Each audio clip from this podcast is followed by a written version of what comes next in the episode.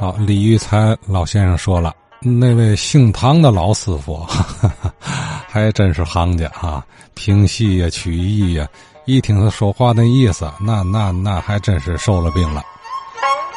咱不离开南市啊，继续听唐文全聊南市的著名的一个曲艺演出的圣地末期的状况。哎，您看啊，老先生们讲的。大多都是某个地方早期的、中期的那些盛景啊，年轻人呢，那就讲晚期的、没落的这些曲艺圣地最后的样子。哎，从中华一右拐，正式这就叫进南市了。过去这个地儿叫南市口，也叫南市牌楼的。往里走呢，左手啊不几家就是这个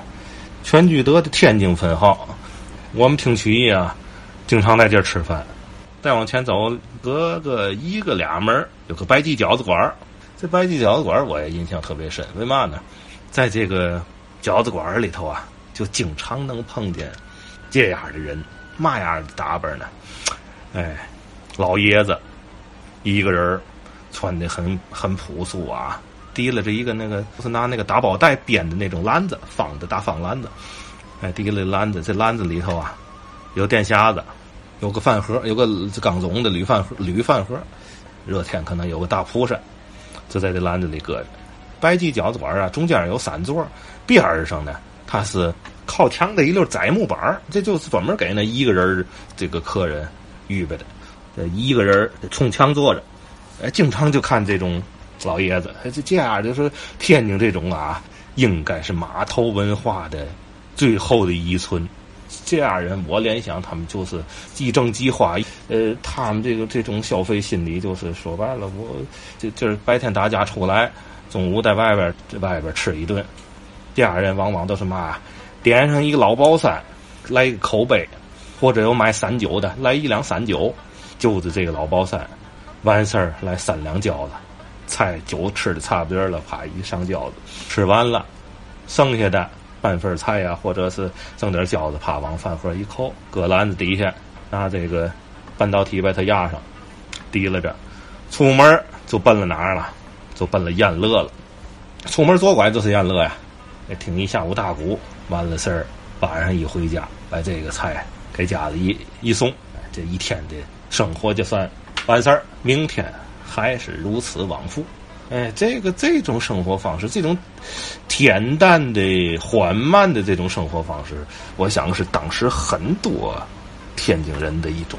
状态。你就就说天津人有的时候这个这叫小富即安、无欲无求，生活节奏比较慢，这个跟天津人这个骨血里留留存着码头文化的这种气质有很大的关系。就这样的老爷子大有人在呀，有的大爷在热天来条罗裤啊。扎着腰硬子板带，哎，上边是个是个横罗或者是个靠纱的小褂，系扣的这种啊，有有的时候就敞着怀，哎呀，有意思。这样的老爷子大有人在，你下午可能在院子就就碰见了。燕乐呀，在九十年代初期的时候啊，他改过一阵儿大舞厅啊。这个录像厅啊，就那阵儿，这演出市场好像就是演出市场没落。其实不然，这个没落是来自于嘛呢？是其实是来自于啊，改革开放初期呀，这些个国有的院团呐，呃，还不许说白了，呃，私自出来这种走穴，再加上很多老艺术家呢，岁数比较大了，逐渐的有退休的，所以呢，呃，演出市场呈现一一阵儿的低迷。再加上这个外来文化的这些个冲击吧，呃，可是到了九十年代中后期呀，呃，退休的这些个老先生们，说白了，退休以后不受体制的约束了，哎，可以呃出来自己跑单帮了，可以自己出来走穴了，哎，他们就再一次焕发出了这个青春。这个再加上呢，呃，当时的解放以后参加少年训练队的那帮人。也开始呃恢复演出啊，退休以后也参加到这个民办的业余的团体中来，再加上呢，他们收了一些业余的弟子票友下海，也有干这个，所以逐逐渐的充斥到这个呃民办的也好啊，业余的也好，这个这些团体中来，把这个九十年代初期的这些个呃改成了这个录像厅啊，呃什么台球厅啊，呃大舞啊这些个。院子又逐步的又恢复成以前的戏曲曲艺的演出场所。哎，我说的这个宴乐就是其中的一个。宴乐可是在天津曲艺的这个历史上啊，具有相当高的历史意义的这么一个园子。这个解放前，像这个京韵大鼓的泰斗白云鹏先生，呃，女鼓王林红玉，这个梅花大鼓的金万昌，泰斗这个刘宝全、张寿臣，呃，都常年的在。宴乐演出，啊，我收藏了一张民国二十八年，也就一九三九年这个天津大水时期的一个照片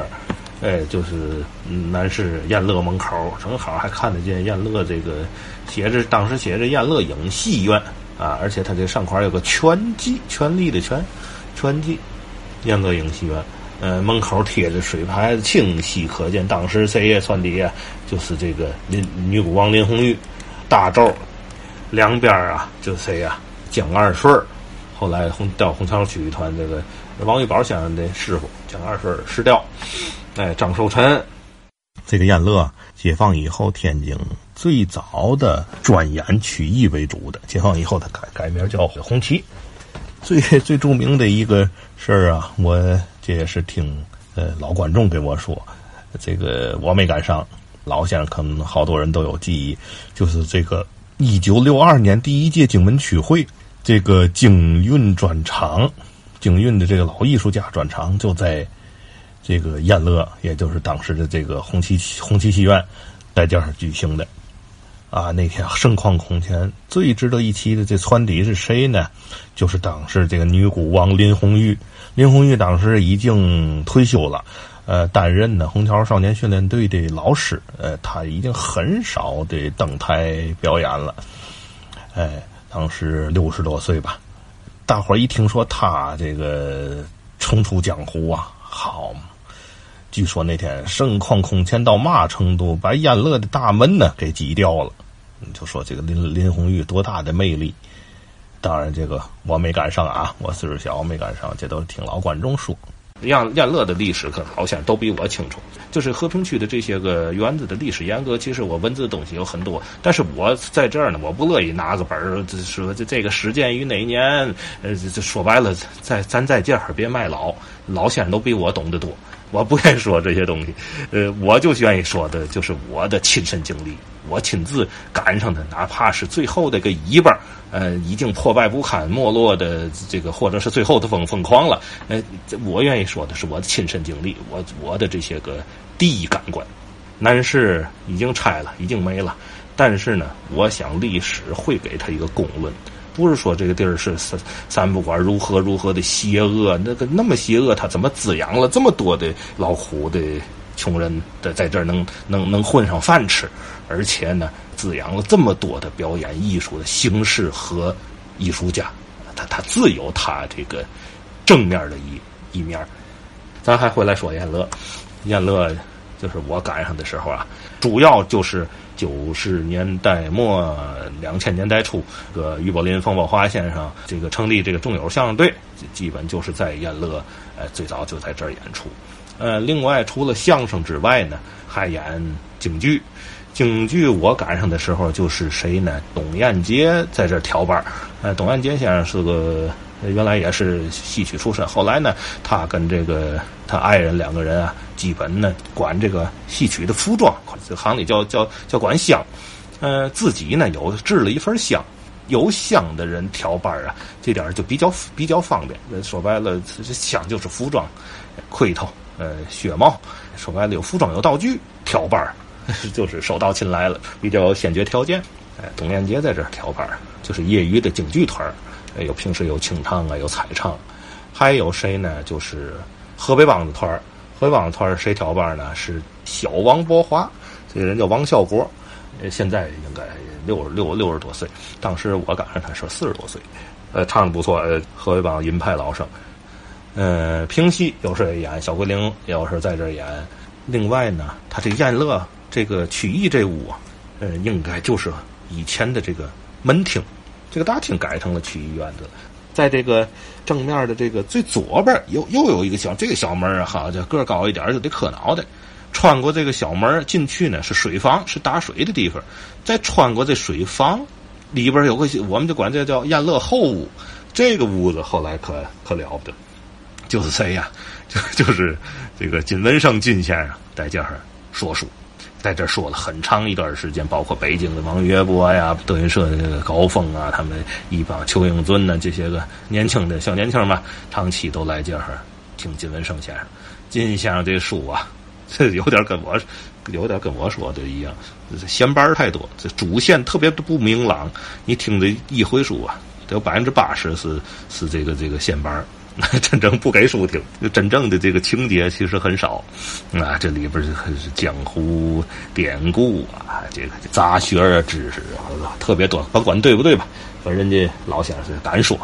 也有意思，有包袱，可以说这是在这我们赶上的这个最后的一位说书的老先生。